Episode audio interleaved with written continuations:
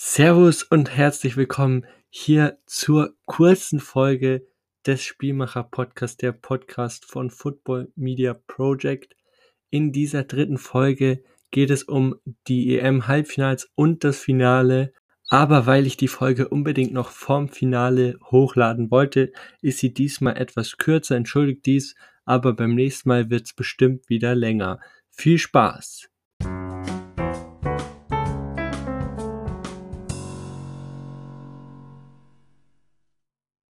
Zu Beginn dieser Folge werfen wir noch einen Rückblick auf die beiden Halbfinals, um uns auf das Finale vorzubereiten.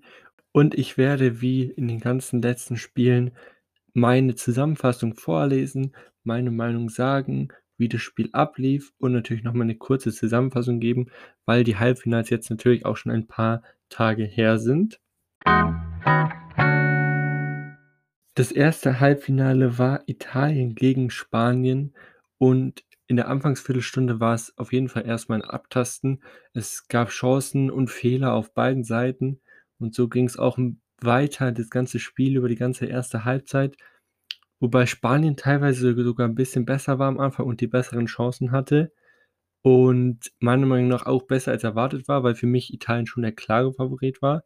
Aber das 0 zu 0 zur Pause war definitiv gerecht, also dass es viele Chancen gab. In der zweiten Halbzeit ging es dann genauso weiter wie davor, bloß mit noch mehr Chancen und das führte dann in der 60. Minute zum 1-0 durch Chiesa für Italien nach einem Konter. Es bleibt auch nach dem Tor immer noch so wie davor. Zu Beginn dieser Folge werfen wir noch einen Rückblick auf die beiden Halbfinals, um uns auf das Finale vorzubereiten.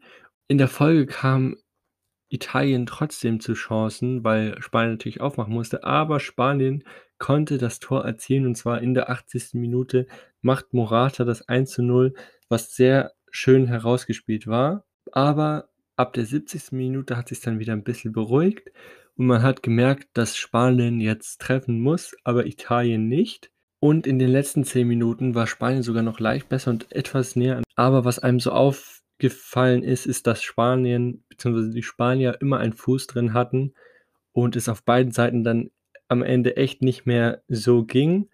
Sprich, es ging dann ins Elfmeterschießen, bei dem die ersten Elfmeter echt nicht gut waren. Also Locatelli äh, hat nicht getroffen, Olmo hat drüber geschossen, Bellotti und Gerard haben beide nur knapp getroffen.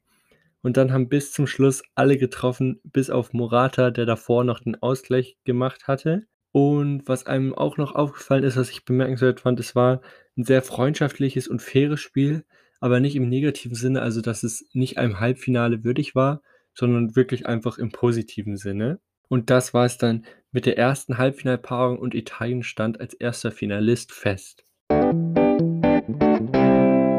Im zweiten Halbfinale im Wembley kam es dann zum Aufeinandertreffen zwischen England und Dänemark. England startete gut, hatte direkt mehrere Chancen, aber man merkte, dass Dänemark lauerte äh, auf Konter und ab der 15. Minute sogar ein bisschen besser war.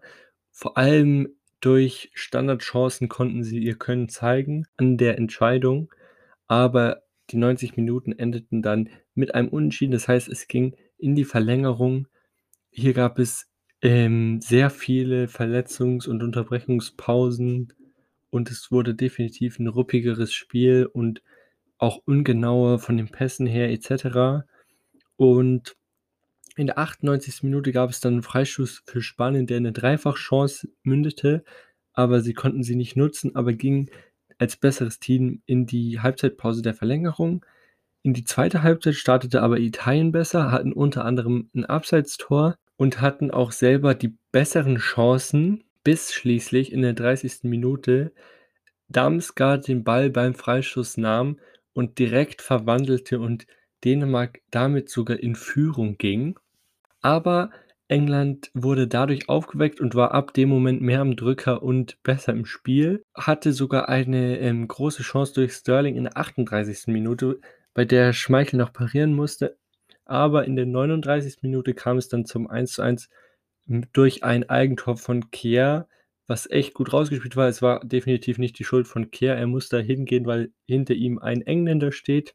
Aber so ging es dann mit dem Unentschieden in die Halbzeitkabine. Die zweite Halbzeit startete so ab der 50. Minute mit mehreren Chancen für Dänemark. Auch für England einzelne Chancen. Wobei man anmerken muss, dass Dänemark in den ersten 15 Minuten der zweiten Halbzeit definitiv besser war als England, auch wenn England Chancen hatte. Aber die Engländer ließen sich das nicht lange gefallen und waren ungefähr ab der 60. Minute spielbestimmt. Dann zwischendrin nach vielzähligen Auswechslungen war das Spiel wieder etwas ausgeglichener, äh, aber immer noch mit einem leichten Vorteil für England, in der nur noch auf das dänische Tor am Schluss war es selbstverständlich eine hektische Schlussphase geschossen wurde, aber Dänemark konnte sich retten und verteidigte das Unentschieden in den 90 Minuten. Das heißt, auch das zweite Halbfinale ging in die Verlängerung.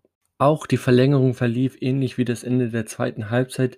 Es spielte eigentlich nur noch England und Dänemark verteidigte durchgehend. Dann kam es zur umstrittenen Szene. Es gab elf Meter für England nach einem Foul an Sterling. Und in der zweiten Halbzeit der Verlängerung merkte man einfach, dass Dänemark echt fertig war. Sie mussten, aber sie kamen echt nicht mehr durch.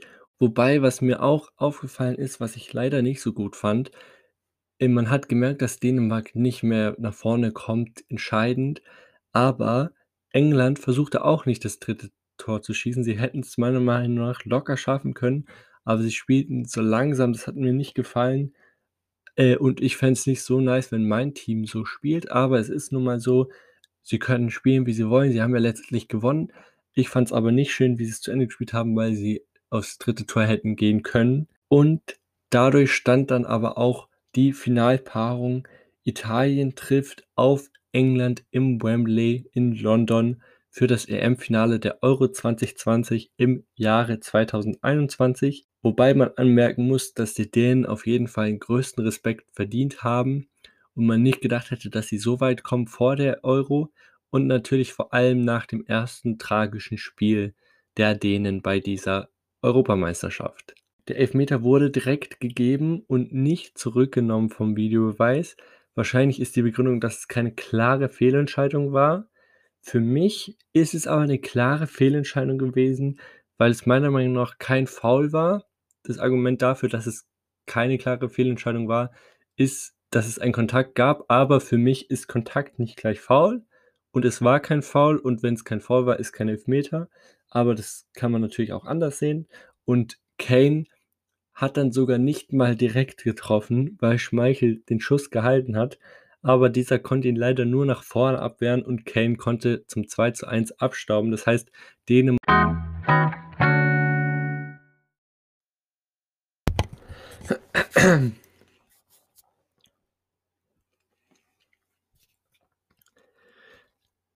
Des Weiteren habe ich noch ein paar Statistiken zu den beiden Halbfinalspielen und zu den beiden Finalgegnern rausgesucht.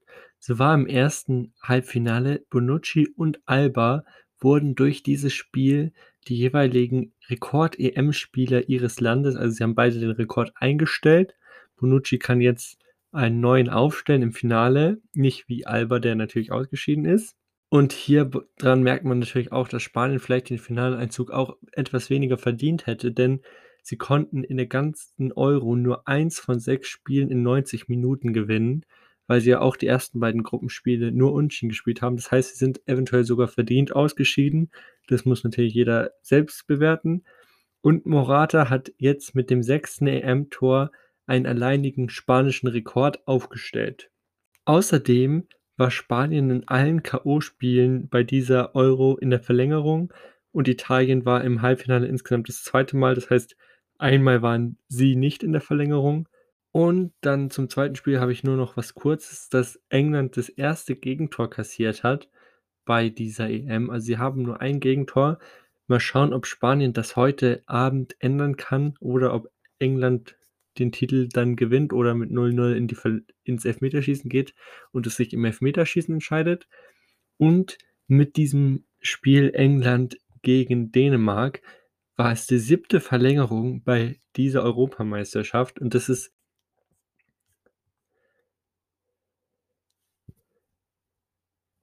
so, Dann kommen wir zum Finale, also der Paarung Italien gegen England. Euro-Rekord. Es gab ja bis zum vorletzten Mal auch ging's ja erst, ähm, ab dem Viertelfinale los. Letztes Mal und dieses Mal ja sogar schon ab dem Achtelfinale. Das heißt, es gibt natürlich auch mehr Spiele, aber diese 7 Verlängerungen sind ein Rekord, der eventuell heute auch noch erweitert werden kann auf 8. Italien hat nämlich bei internationalen Großturnieren alle Spiele gegen England bisher gewonnen. Das heißt, England konnte noch nie gegen Italien bei einer EM oder WM gewinnen. Und für England ist es gleichzeitig das erste EM-Finale. Das heißt, aufgrund der Geschichte ist Italien etwas favorisiert. Jetzt zur aktuellen Situation. Italien ist seit 33 Spielen ungeschlagen. Das letzte Mal haben sie 2018 verloren.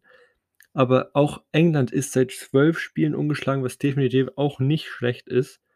Und sie haben mit eben diesem einen Gegentor, von dem ich gerade schon geredet habe, die beste Defensive der EM, während Italien mit 12 erzielten Toren die zweitbeste Offensive stellt. Der letzte Punkt, der jetzt noch ansteht, ist das Finale vorzubesprechen und ich werde meinen Tipp abgeben, denn ich erwarte ein spannendes und enges Spiel, kann mir gut vorstellen, dass es ins Elfmeterschießen geht. Ich tippe aber nicht darauf. Ich werde jetzt nur ein Ergebnis sagen. Das kann in 90 Minuten sein, das kann auch nach 120 Minuten sein. Wir haben ja Verlängerung, wie gesagt, schon oft erlebt bei dieser Euro, also sind wir schon gewöhnt. Ich bin echt gespannt, wer fitter ist, wer mehr Spielanteile hat, weil ich das gar nicht prognostizieren kann. Es kann wirklich in beide Richtungen gehen. Es könnte auch für eine Mannschaft deutlich ausgehen, aber damit rechne ich nicht. Und mein Tipp ist für Italien 2 zu 1. Das heißt, Italien würde zum zweiten Mal in ihrer Geschichte die Euro gewinnen und England geht in ihrem ersten EM-Finale leer aus.